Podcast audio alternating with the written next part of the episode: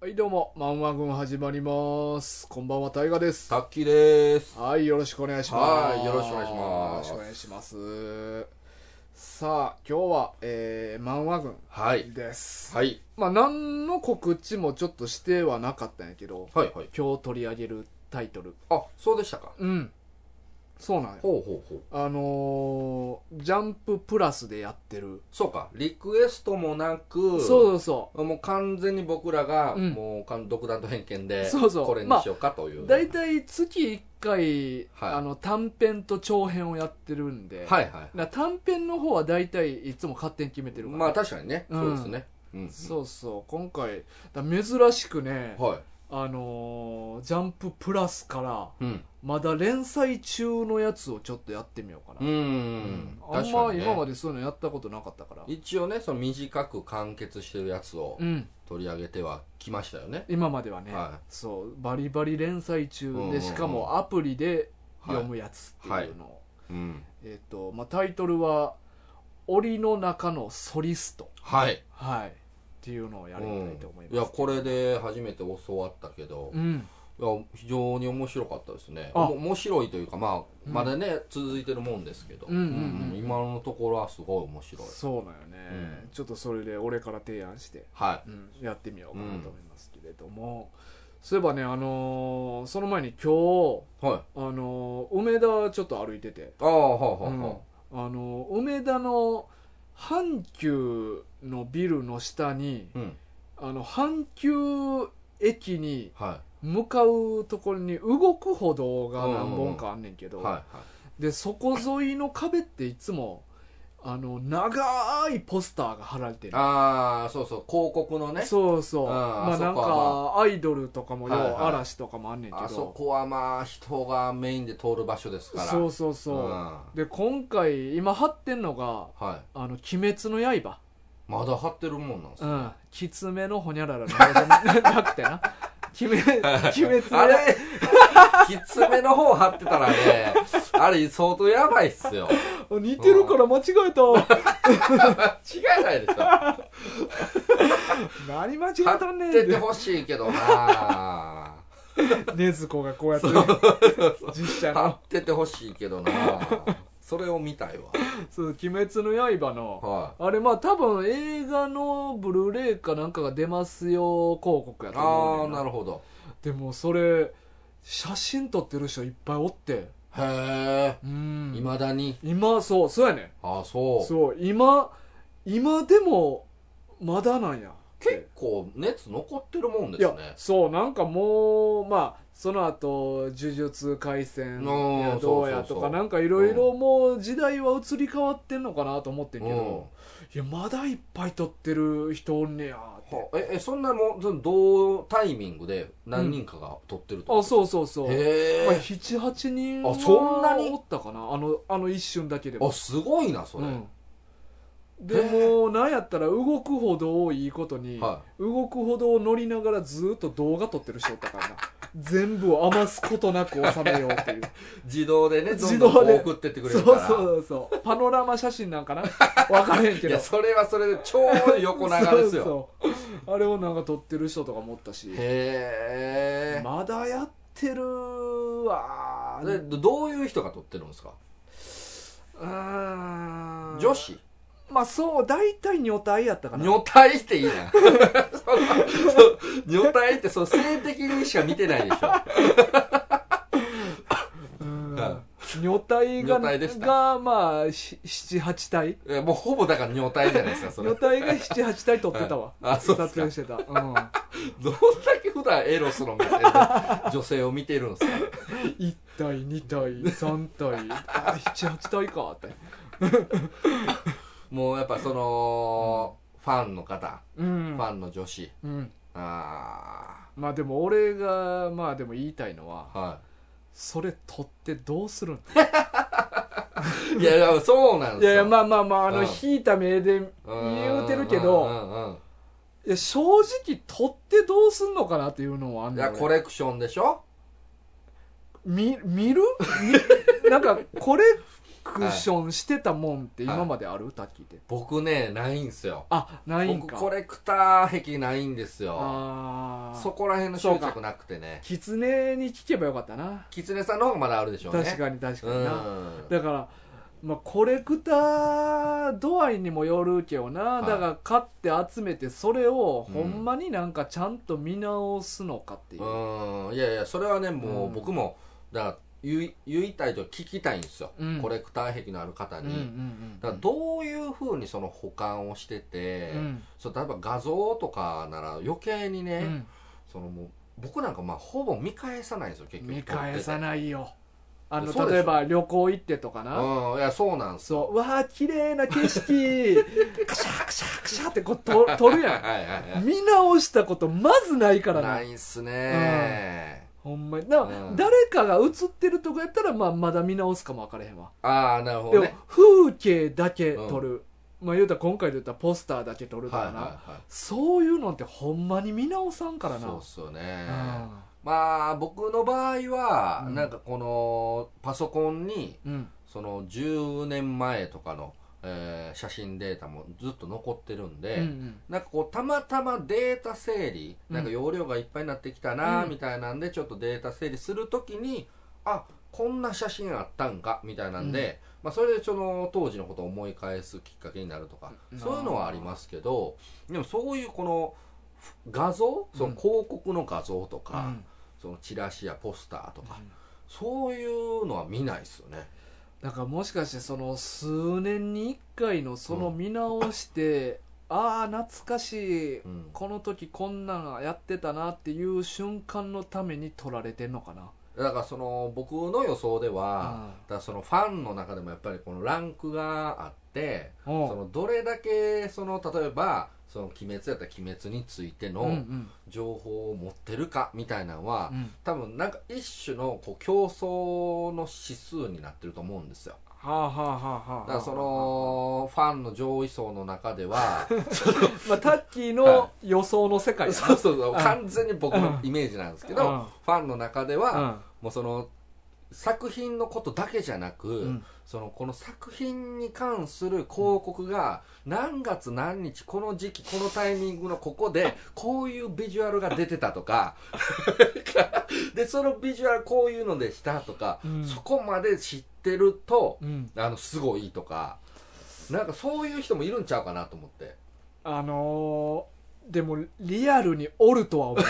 いやいそうでうしょ いそなんかその話、なんかファン同士の話の中で、うんなんか俺の方が知ってるぜ精神うで、うんうんちょっとこう見せびらかす知識としうんて、いやあの僕としてはあの広告として一番良かったのはあの2021年の4月 に梅田のあそこで貼られたあの広告だと思うん だよねあれはすごい秀逸だったよねみたいな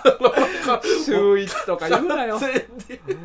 に完全に偏見で すけど週一ってこういうことを言い出す人が一人や二人はいると思うんですよ。まあでおるとは思うなその時に、あのーまあ、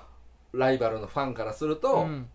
あの、いや、それ知らへんわとか、あもう見逃したとか、そういうことがあってはもう、あね、そうかファン資格そう足元を取られるから、だああから知っとかないといけないとか、そういう競争の、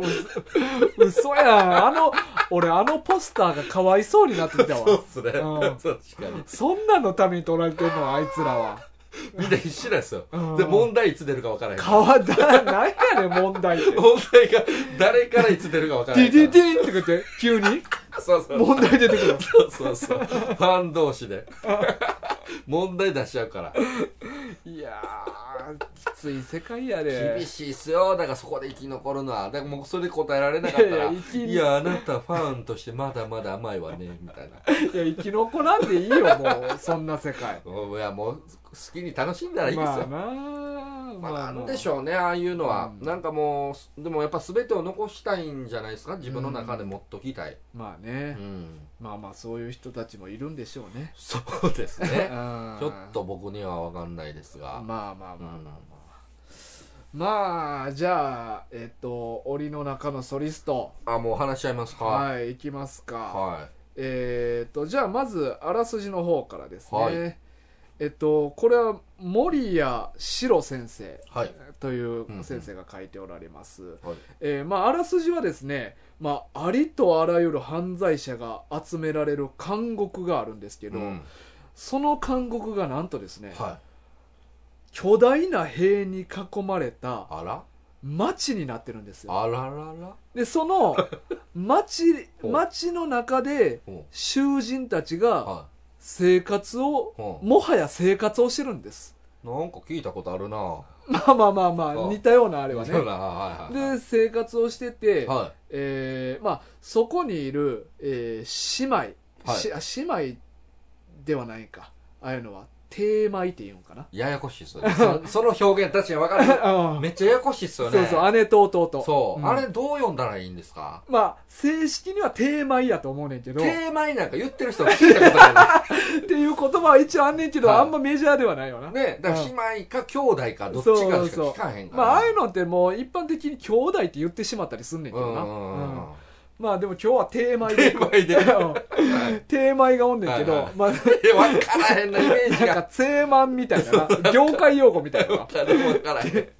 まあ、7歳ぐらいの女の子と、はいほんま1歳ぐらいの男の子はい、が、2人で生活してんねうん、たった二人ん。ですよねそう。なんかまあ、ある、まあ、廃墟のマンションみたいな。うんうんうんうんマンション、まあ言うたらほんまその、監獄街がもう街になってるから、うんうん普通に建物もいっぱいあるねん。はいはい囚人しかおらんけうど。んで、そこに、あの、帝舞がおって、はい 手前がねはいで、まあその帝舞の隣の部屋で、はえーおっさん3人が生活してんね、いうんんうんうんでそのおっさん3人はあのーその時たまたまその監獄のは囲んでる壁が、うんもうあれって、えっと80年ぐらいって80年80年ぐらいずっとその状況で、はいまあ、老朽化で壁が崩れてきてうんるうと、んうんでその壁の補修作業を囚人にさせるっていうので、うんうんまあ、たまたまその3人が、はい男3人が選ばれて、うん補修作業をしとったはででも実はその男3人っていうのがいはもともと凄腕のやつらで、いうんまあ一人はなんか解体屋っていうあだ名のある、はい大佐やか元軍人なんかな軍人なんでしょうねあれはねっていう、えっ、とロス・サントベルクはい大佐大佐はでもう一人が殺し屋をやってたいウーゴ・ナバロいでもう一人がなぜか熊のかぶりもをしてる、はえー傭元傭兵いうんハチベアーマンっていう、はいそう3人が あのたまたま凄腕のやつらばっかりや、はでそいつらが壁補修していて、はいうん密かに脱獄を計画してんねんなはいはいはいはいはいであのーまあ家に帰って、うんまあ、ご飯とか食べんねんけど、うん隣の部屋から泣き声とかが聞こえてくるから、うんうんうん大佐はいつもそっとそいつらその兄弟帝舞が住んでる部屋の前にそっとご飯とかをかけてあげとってん優しいですねそう優しいねでまあいつも会ったことはないねうんうんうん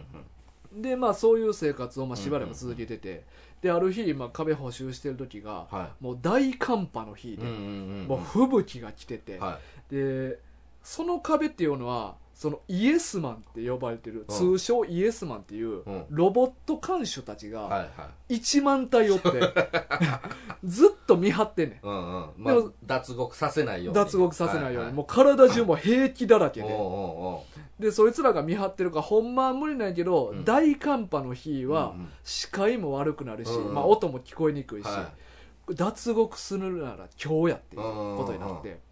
でそのおっさん3人いがは脱獄しに行こうとすんねんけど、大佐はいうんずっと横の部屋の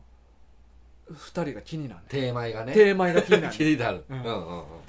うんででも一応置いていくんよなそうっすねうんうんいやそんなちょっと大佐はちょっとほのめかすねんうんちょっとあいつらどうなんかなみたいな、はいでも2人の仲間はいやそんなんお前無理に決まってるやろってそうですねだからただでさえ脱獄が難しいとか、うん難しい今までだからないんですよねそうそう脱獄怒しった人ことないね、うんねだからそういう状況の中さすがに手前を連れてうのん脱獄うは、わうん無理片やもう一人まだ赤ちゃんやうぞ、んうんその泣き声なんてもう出されようもんなら、うんうんうんそらそうやわ一発で失敗やっていうので、置いていくことにして置いくうんはでまあ壁やから、まあ、高い壁、うんうんまあ、ロープ伝っていっいて、でまあ大佐以外の2人はもう壁先乗り越えて、うんうんで大佐も行こうかなと思ったらその監獄側に垂らしてたロープうをん引っ張る手応えがあると、ほうほうほでえと思って手繰り寄せたら、う、うん、その手前がしがみついててはいはいはいはいでうわーやばっていうのででもその時にえっとちょっと物音がしてしまって、うん、はイエスマンにちょっと見つかりいそうはだいったなはであじゃあいそこは引き上げるのか監視引きうん監獄側から来た時は引き上げて、で外に出る時のロープいか、うんうんうんその時にちょっと物音して看守に見つ買ってあごめん逆やわ逆監獄側から引き上げる時に、あそうそうおそそうう最後落ちるからねそうそうそう、音がして見つかりそうになって、弟を落としそうになんねんうな、んうんうんうんそうそうでそれをまあお姉ちゃんクロエっていう名前なんやけど、お姉ちゃんがガシって掴むねんけど、結局看守たちにこう撃たれて、うん弟を落としてしまうねんうんうんうんでも結局その大佐はお姉ちゃんだけ連れてうん外に飛び出しては脱獄成功いするっていう、んうんでまあその男3人とはいお姉ちゃんのクロエうんは外に出んねんけうど、んうんお姉ちゃんはもう弟のことが気になってしょうがない、はいはいはいでいつかうん監獄街の中にうん弟を迎えに行きたういんうっんていうので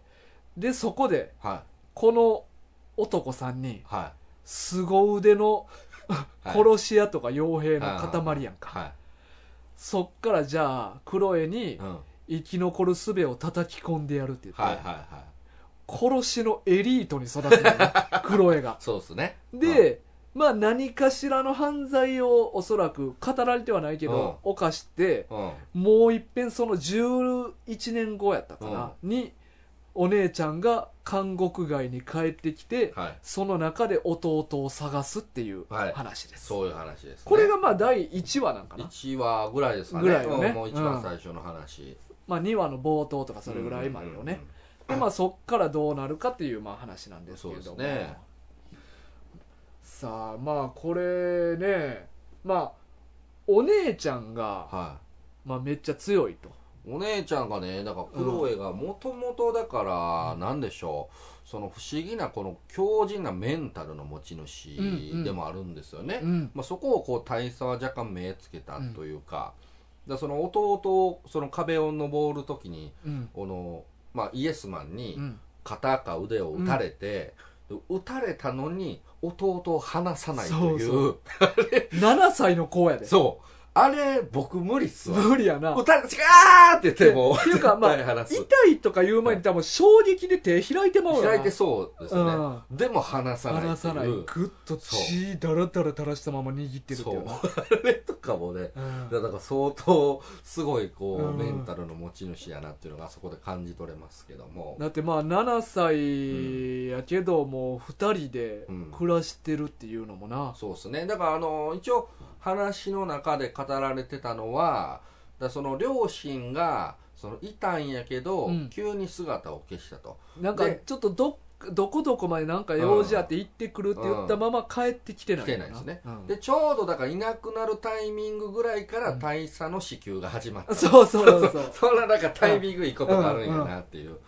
のもあるんですけど、うんうん、でそのだから支給はするけど、うん隊員さんはクロエたちのことをあの知らないし、うん子供二人とも最初知らないあですよそねうそうそう泣き声が聞こえてたんだけやから、あ二人でおったんやって最初大佐もびっくりしとったもんなそうですよね、うんなんかそのあれもまたねあの憎いというかう、んあのークロエが、うんあのずっと支給してくれるから、あの隣の人たちに生かされてるとうんでそれを感謝をどっかで伝えたいみたいなんが、そのいいことなんですよ感謝を伝えるのはいいことなんですけうど、ん三3人からするとものすごいバッドタイミングというあかあね、あその手紙をまさか脱獄の日にうん大佐が受け取っちゃうなんて。あ足鈍なるよな そう、うんでそこにこの「クロエと言いますいうんつもありがとう」って弟と2人で住んでますみたいな「2人あったんか!」っていうこの大佐のねすごいピュアな手紙もらってなそううわーってなってね字も習ってへんからなそ文章もちょっとあれやし字も下手やね、う一生懸命書いたっていうのがすごい伝わるんねそうそれにこう引っ張られる大佐ねででもその2人が、うんあのベアマンとかの2人が、あの考え直せって言って、まあ大佐も家族おんのよな、あそうそうそうねだからえー娘やったかなむすあ嫁さんがおるだけやったかいや娘か息子かどっちがかいたいがおったかうんだからやっぱちょっとそういうのもダブってなそうそうそうそううんどうしてもこう連れて行きたくなんねんなそうですねこれだからそのな脱獄の日にえっとウーゴ・ナバロかな元殺し屋のやつ、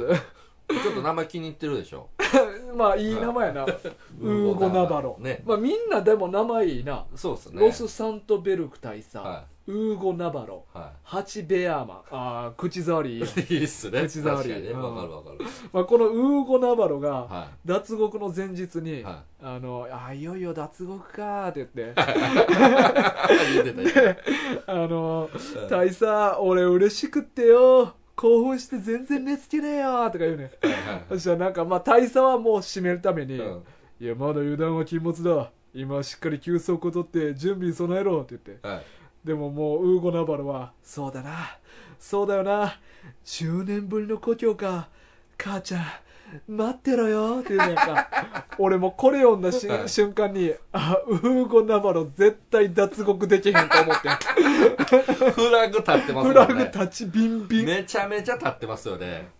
でももう描写もないぐらいあっさり脱獄してたい、やそうなんですよね、そうあれ以外意外よね、うん俺逆に期待裏切られたもんうんうんうんなんかウーゴナバロ見た目もちょっと恰幅も良くてはいはいはいひげもじゃもじゃうでんうんちょっとまあ人良さそうな雰囲気もあんねうんうんうんんそういうやつ大体知るかそうですねらうんいやだからあのつ展開として、うだんからやっぱりそのクロエがついてきてしまってた、うんでそこでその大佐がこの引き上げようとするけども、ちょっと見つかってしまう、うんでその中でだからウーゴ・ナバロたちが犠牲になって、あそうそう大そ佐とクロエだけが外に出れるとかうんそういう展開を予想すうるじ予ゃないですか想するよなねまんまと3人そう綺そう麗にあっさりそう弟だけがそうやね落ちてしま無う理とまあでもそうかこれフラグを逆手に取ってんのか逆にそうかもしれないですねそうやんなうんうん、確かにあーまあだからそのクロエが、うんだから最終この物語で、うんまあ、どどうなっていくのかわかんないですけどうもん、うんそのクロエがめちゃめちゃ強いというのが、まあ一つのキーになってるじゃないですか、うんうんうんだからやっぱりその大佐だけではそこまで育成しきれないんでしょうね、あ三3人の3人の傭兵と殺し屋もいると、確かにでまあ大佐は軍隊の技術があっ軍隊てのそうそうそうなるほどそれが3つクロエに全部注がれたから こそ闇も光もその両方の技術を持ってなるほどそうだからこそのクロエの強さなんじゃないですか、クロエはねうんこのまあちっちゃい時からうんクロエって踊るのが好きやねんはいはいはない弟にねそうそ見うせて弟がそれで笑ってくれるかうらんうんこうくるくる布とかまとって踊るってはいいうなで大人になったクロエもまるで踊るかのように人を殺すねんなうんうんうんでもなんかこういうのってなんかたまに漫画であるやんうんまあありますよなんかその戦いとなんかこう音楽というかそう音そうを音重ねてねなんか舞とか、ぶはいはいはい舞踏とか舞踊とかを混ぜながら戦うみたはいないんはでいな、はあれもなんかなんなんやろないなんでしょうねよくあんねんけどまそあういうの実際あるんはあるんちゃいますあーそのだからえっ、とだから武道もなんかそういう武道があったりするんじゃないですか、まあ肩というか、うんまあ、空手とかのあの、はいはい肩みたいなやつまあそういうことなまあのかな前に近いような前にい、近いですもんねう、んうんうん、確かに、なんか神聖なものというか、うん、うん、動きとしてはなんかあるかもしれないですよね、でも実践とはまたななんかまあ、違うでしょうけどね、まあまあ発想のもとはそうなんやろな、うんうんうんきたきた親父とか、きたきた親父も、まあうん最終的 にね、うんそうず踊り続けて踊り続けて結構踊りで敵倒したりもしとったねし、ましたよね、うん、きたきたきたきたって言ってバーンバーンってこうあのしつこく人に踊りを見せるっていうのをやってるうち にそう肉体が戦士並みに強化されてたっていうことになってたから なきたきた親父僕大好きなんですうよんあいつなうん面白いんよないやあれこそ名キャラやと思いますけどねそうや な僕は強烈な見た目やからなねうんでダンスしてダンスして強い、ん 強くなっていってるから、だからまあクロエに近い 全然死なんからなきたきた親父そうっすよね何があっても絶対に死なんからすごいっすよねあいつ、 僕めっちゃ話ずれるんですけどうん「きたきた親父のねシーンでめっちゃ初期の方なんですけどね、うんめっちゃ好きなシーンがあって、うん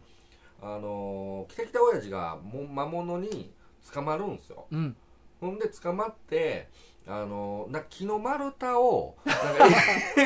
押して あるあるある 押してぐるぐるぐるぐる回させられるっていうものがあって、で部下があの、まあ、上司のモンスターに「あの上司あのあいつにさせてるあれは何が意味があるんですか?」って言ったら「ん意味はない」って言われて 「でもなんか捕まえたからには何かさせないといけないだろ」って言って。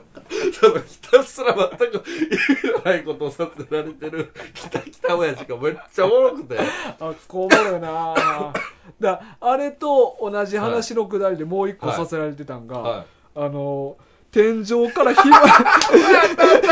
紐でぶら下げられて焼き肉の鉄板の上でぶら下げられて肉焼かされるっていうあれマジでいあれ天才やと思いますよあの発想であれもなんか、あれは今何を指してるんですかって聞いた らその隊長もはい「聞くな俺俺もわからんのな」って言ってだからもうモンスター側の苦悩も感じ取れるしで人質取ったからにはそうそう何かさせなあさかんせなあかんっていうねそのなんかわ悪としてのなんか使命みたいなねそうそうこに悩む苦悩も感じるしでもなんかもういろいろかわいそうなことが重なってうんるほんまに意味わからんかあられなおもろいっすよね、うんあのシーン天井からぶら下げられて焼肉焼かされ るギリギリの距離だよなそうそうそう微妙に届くかどうかそのそ焼けるか焼かれへんかギリギリの距離 であれマジでなんなんあれはおもろいなまあちょっと 話が飛びましたけどどなんか他ありますなんかその音楽、あー踊踊るるやつうんまあ最近のんで言ったらあのキングダムのはい教会ああちょっとキングダムはわかんないんですけども、まあ、はい飛信隊の副隊長かなほうんなんかトントンタンみたいななんかもう舞いながらううんうんうんうんなんか人殺していく、うんはいなんか呼吸法なんかなあーだからなんかあんまそれやりそれ舞いながら戦ってる時はめっちゃ強いねんけど、は呼吸法がすごいなんか呼吸をすごい使うかいら、はいはいあんまりやりすぎたら息できへんようになったりとかほうするみたいなリスクもあったりするほであとはあのーまあギュドンドンド族か な、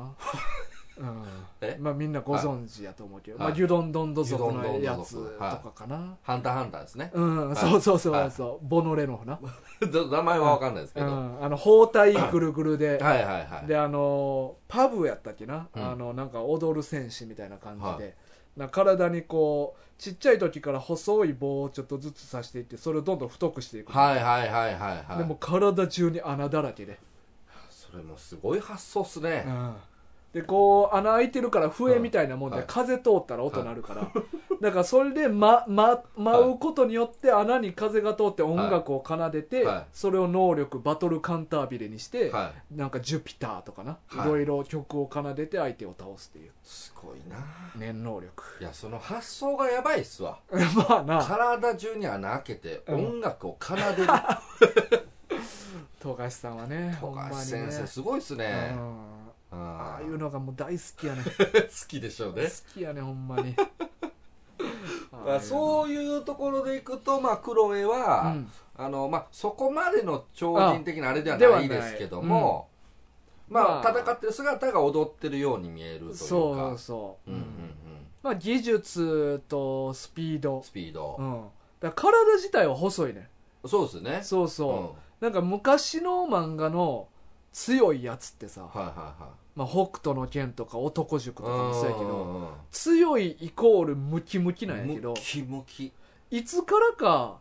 まあ強くても細くても強いみたいはいはないはいはいはのがなんかもう結構定番になってはきてるよいいねやまあそうですねなんか大体のキャラクターは細いんじゃないです細いか細そいんなでかいキャラクターって今みえ言えないですよ逆にうん誰かおるか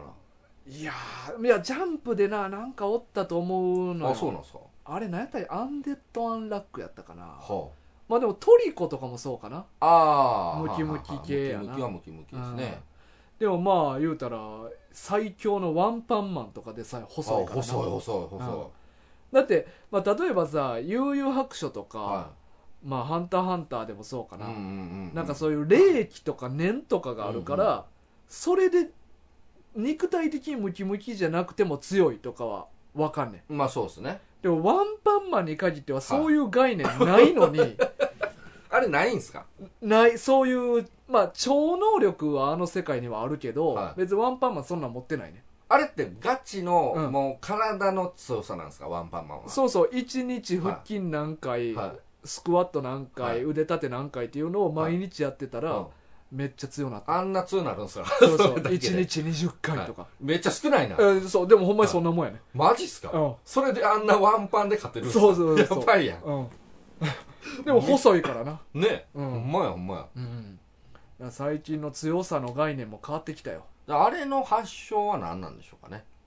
ああ走り走りというか、うん、いつからあれがそういう主流になったのかムキムキから細細マッチョなのか細いのか、俺のイメージやとは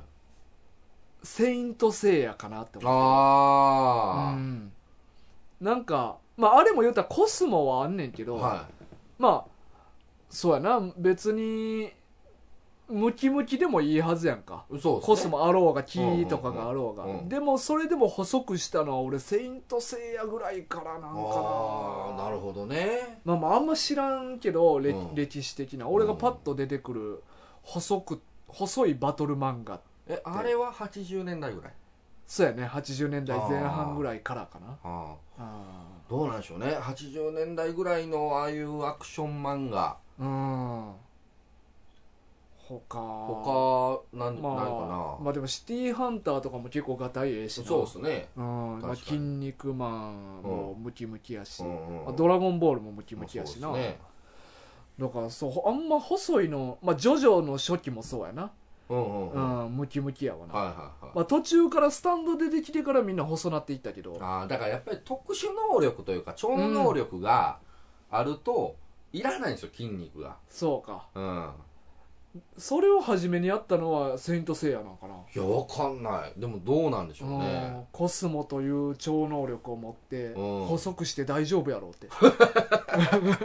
誰かがでも必ずどっかでやりましたもんうんね、どっかでやったはずやからな、それをでそれを見てあ細くていいんだうんうんうんみたいななるわけですよね、ルローニケンシンとかまあ、うんルローニケンシンは超能力ないけどみんな細いわ細いですね、うん確かに確かにうんほんまやわあれもそういう系やなランマも細いですよランマも細いなね確かに うんほんまやわコナン君もあんな細い足で コナン君ですごいシュート蹴るよなコナン君いやあれはキック力増強手術いがあやいるからでやすけどいやいや あじゃまあこんなん今言うのあれやけどはいはさい靴にはさいキック力増強の機能ついててもさ足振り抜くのって太ももと かふくらはぎの力やんはいはいはかい股関節とそうでかすね足元だけ何か装置ついてさあんなことになるいやジェットが出てるとかやったらわわかんでいや多分ねその、そういう仕組みじゃないんですあれ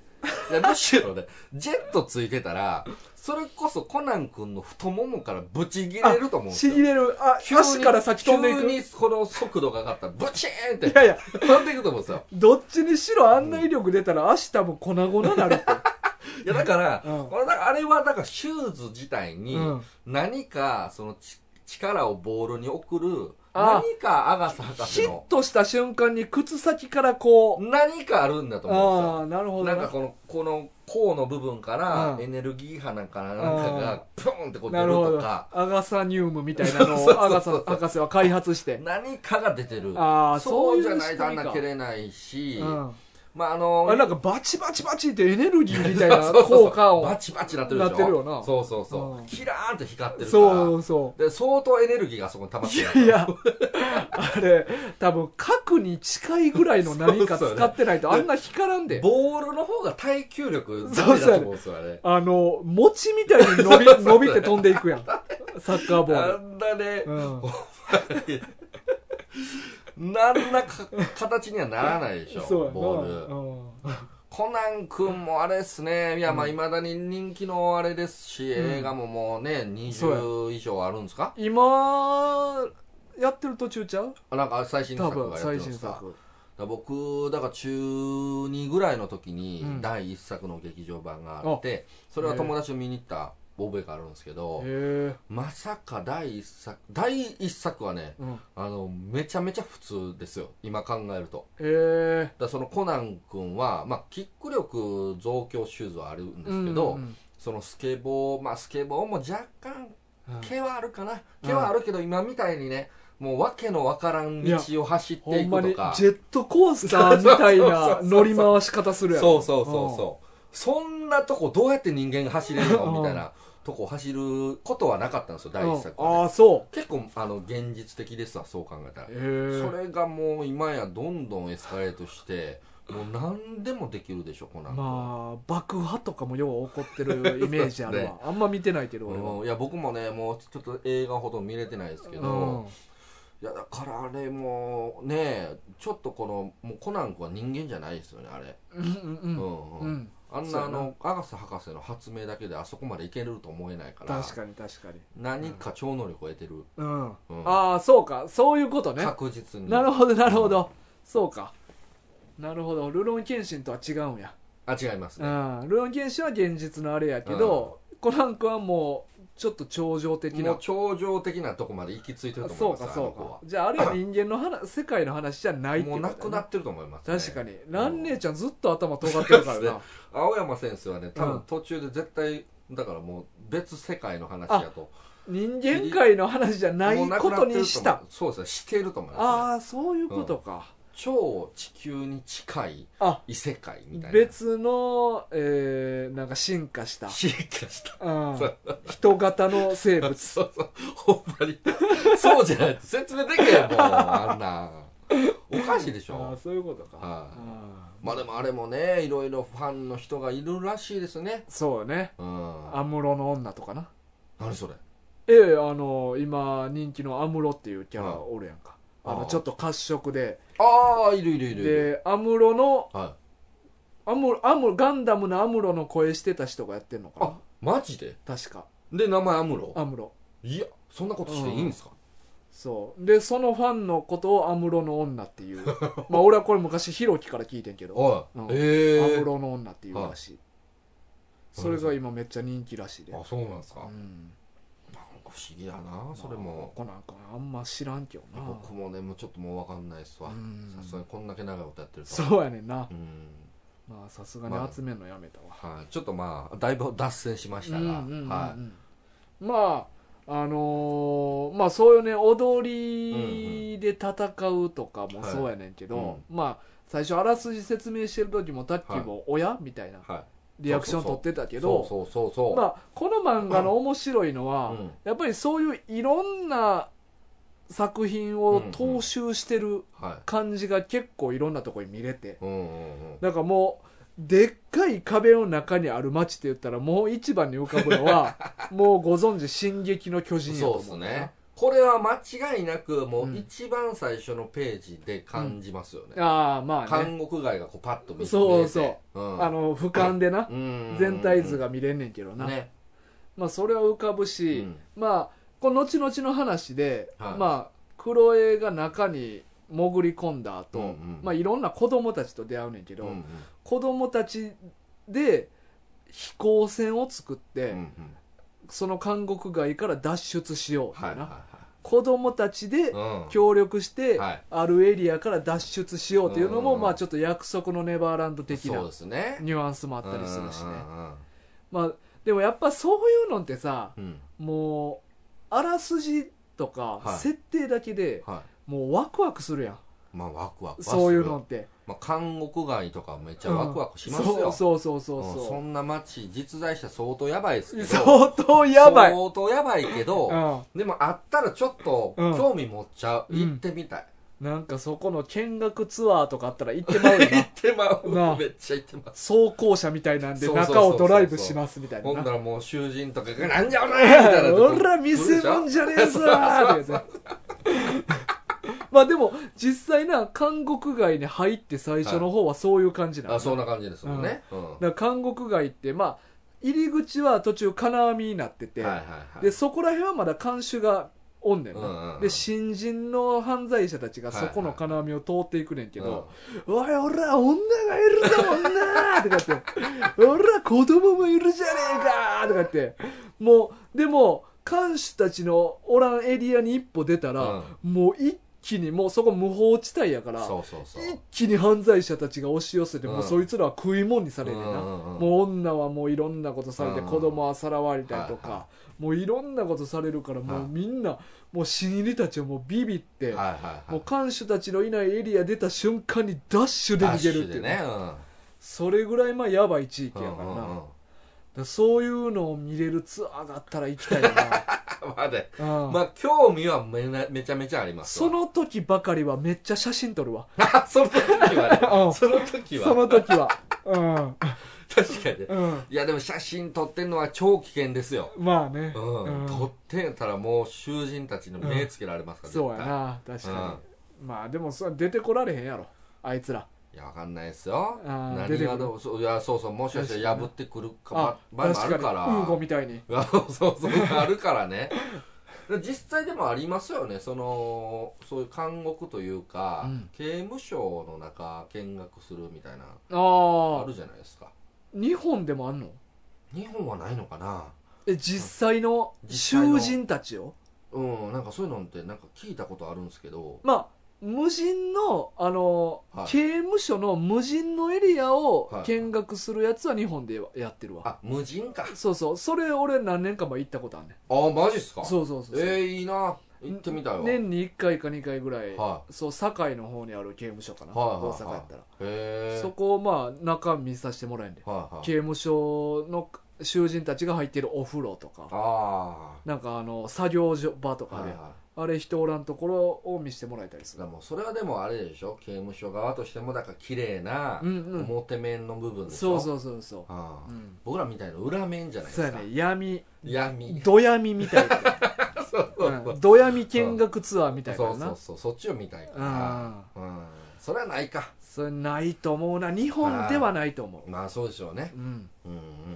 まあ、外国でもないやろうなそんなんだって囚人を刺激する以外の何者でもないからな、そうですね確かにね偽物やろそうそう完全に 多分ないと思う わ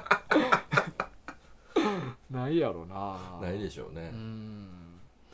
そうねうん、だからまあおまままさにだからその「進撃」の世界観と、うんその「約束のネバーランド」はもう多分読んだら誰しもがうん多分思い描きますよねまずそうねそううんうんであとまあ最近なんかなこれってもうここ数年とかぐらいで人気出てきた設定なんかもわからんけど、はい、主人公が最強っていうなああもう最初から、うんはいはいはいはいまあほんまさっき言ったワンパンマンとかもそうやけど、うんうんうんもういきなり強い状態ではい物語始まるっていう、ああなるほどうねんもうこいつにはかなうやつがいないみたいな、うんうんうん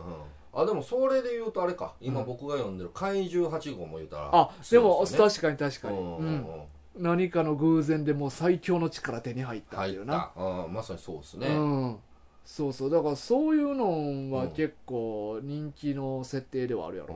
あな、のー、ちょっと古い漫画ですけど「タッチも」タッチタッチ」もね、うんあの実は最強なんですよ最初から そうかまあでも H2 もそうか H2 もそうっすよそうやなそうそうそうあまあまあまあそうか描かれてない部分で、うんあのその H2 の場合はうん描かれてない部分で、でもずっと野球してきてるから、うんそれで強いというのはあるんですけどあタッチはガチで最初が強いんですそうか違うことやってたもんなそうそうそうタッチは、うんそのお兄ちゃんタッちゃんは、うんうんあの野球やってないんですようんうんうんで弟だけが野球やってて、うんでも弟がその亡くなってあのーなんかこういろいろ問答がある中、うんまあ、ボクシング部なんですけど、うんあのボールをなある時投げる機会があって、うん投げたらものすごい剛速球っていうでそれを見て野球部があの達也が欲しいみたいになってあの野球部に入っていくっていう流れなんですよなるほどそうで意外と古いけどなるほど最強系最強をタッチは最初かならやってるほどな、はまあ、昔からあったんはあったんかなまあでもそう思ったらケンシロウもそうか、ああまあそうか確かにうねんむちゃくちゃ強いもんな、強い最です初ねから確かにあうんあ、うんうんそうかなんか結構最近なイメージがあったんやけどそうでもないねんまあな、逆にだからそのあんまり強くない主人公っていうのが一時期流行ったんじゃないですかまあまあまあゆ努力運動力するっていうな、うんんんうんまあヒロアカのデックとかもねまあまあそう、修行して強くなっていくって感じですしうんまあ、負けて負けてみたいなんはて、いはいはそうかいうんあんまり、でも何かしらやっぱり主人公ってうんそう負けたりするけどうんでもなんか他よりもこう突出したものが一個だけはやっぱありますよねああまあまあうんうんまあそうやな、はうんまあそうか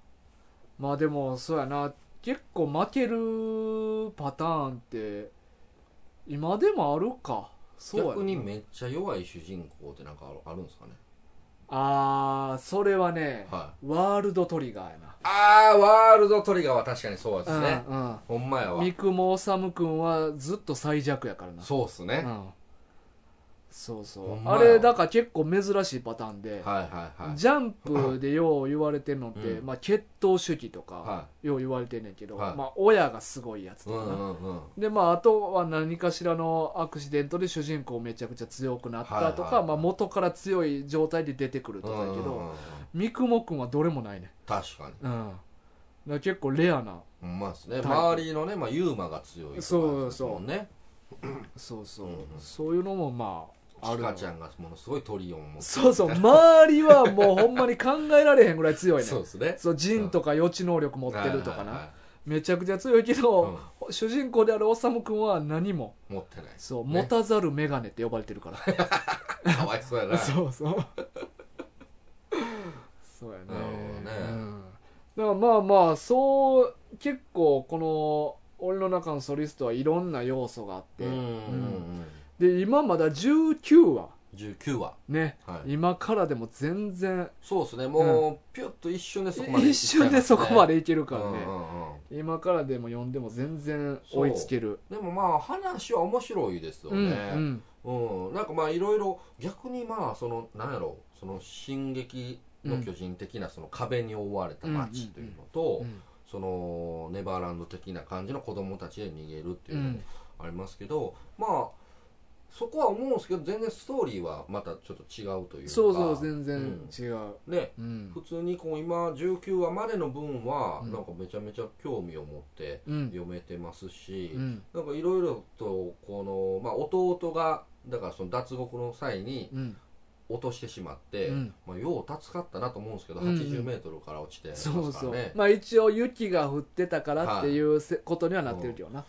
でもあ大丈夫なのあかーな わかんないですけど、まあ、それがだから成長してうんねその監獄街でどうなってるのかそうそうそっうていうところも、うんまあ気になるとね、まあよぜひ読んでもらったりっていうところですし、そうテーマイの運命はどうテなるーのマへのか運命が、あうん、なんかその話の展開はーうん結構なんかいい感じかなとは思ってますね、まあこっからやねまあちょっと19は結構節節目節の目節目なってるよなそうそうなんですこっよからどうなるかなんよそう、うんこのねだからこういう系の話はね、やっぱりそのこの監獄街っていうこの街が中心の物語になっちゃってるし、うんでそこから脱獄するんだというのが一つのゴそうーやルでねあってだそれがだからそのどうなるのかですそうよやねね脱獄してうん終わるのか、うんうんうんそっから何かまた話し続くのかそうっそうていそううそうので結構変わってくるからな、ねえ、うんだからこうもしその脱獄した後の外の世界も描くってなったら、うんその外がどうなってるのかがめちゃめちゃ重要ですしそれ話広がるってまうからなねえそうそうそ広広げすぎたらまた全然違う話になっちゃうからね、世界描かなあかんようになってくるからそうこれはなかなか難しいところですよ難しいと思うね、俺はまあ脱出で終わりの方が綺麗かなとは思うのよねまあそうですねそんな感じはしますよね、ううんん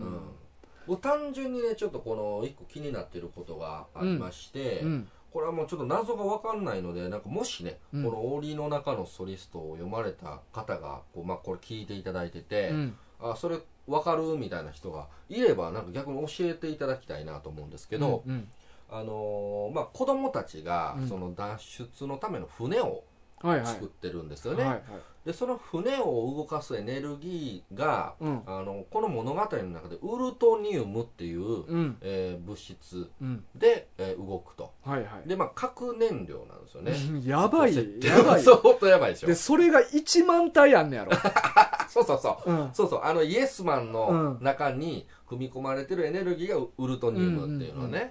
それもまあ物語で出てくるんですけど、でこれウルトニウムって何かなと思ってしっちゃかんと調べたら、うんあのこれウルトラセブンに出てくるなんか架空のうんなんか鉱石かなんか物質の名前やったんですよほうほうほうほでその実際ないんですだからまあ実際の世界ではプルトニウムのことだと思うんですよ、核燃料でいうとだからこのウルトニウムっていうのが、まあ、ウルってついてるぐらいからやっぱウルトラセブンが、うんまあなんかはし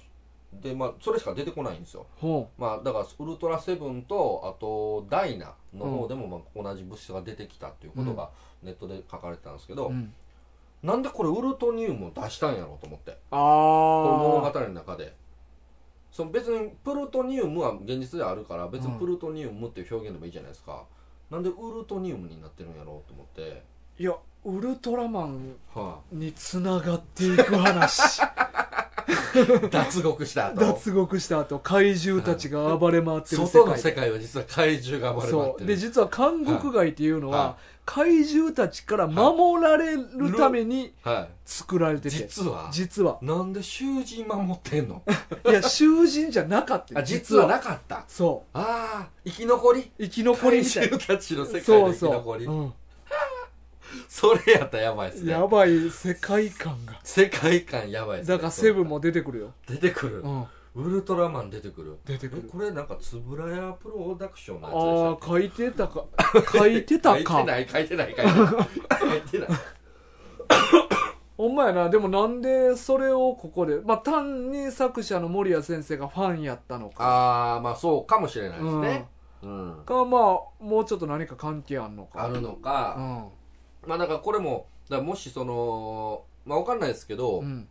その進撃とネバーランドの要素があるよねみたいなやつも、うんその意識してそう捉えられてるのかあそういうのはわかんないですけどだからもしかしたらそういういろんな自分の好きな作品を、あうんうん、うん、そのこういっぱい持ってきて、うんオマージュとして、そうか踊るところはきたきた親父から持ってきていやそそここかはらねまあいろんなところから設定持ってきてや、持ってきて自分のファンっていうのうんで、そういう作品として作られてるのあかあはあは何か意図があってこうしてるのあか、うんうん、これわかんないですけどもなるほど僕はちょっと気になったんですよねウルトニウムが、ほんまやね、うんまあもし分かる人がおったらね、そううんちょっと教えていただきたいですけどはいね、うんまあ、あとはまあタッキーの探偵としてのな、はまあ、つて使って、はいまあ、調べ上げる かいウルトニウムをウルトニウムについて し調べ上げるか円谷プロのスタッフを尾行したりとかして、ああ、うん僕何の得があるんですかそんなこと森谷先生と密会してるかもわからんで、僕逆にそれできたらすごい っすよね 僕もっとなんか別の仕事できますよねそれあ無理無理ないいや無理なんかわかんないですけど、うん本気出したらできるかもしれないですけど 僕それやるメリットがないからあそうかそうかそうそうメリットの話別なにそのあそそうこまでしてウルトニウムの真実知りたいあそう か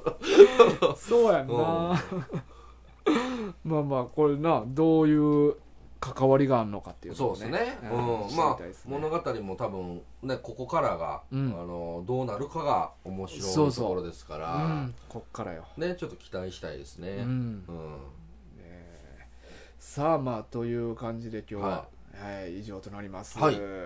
えっと来週も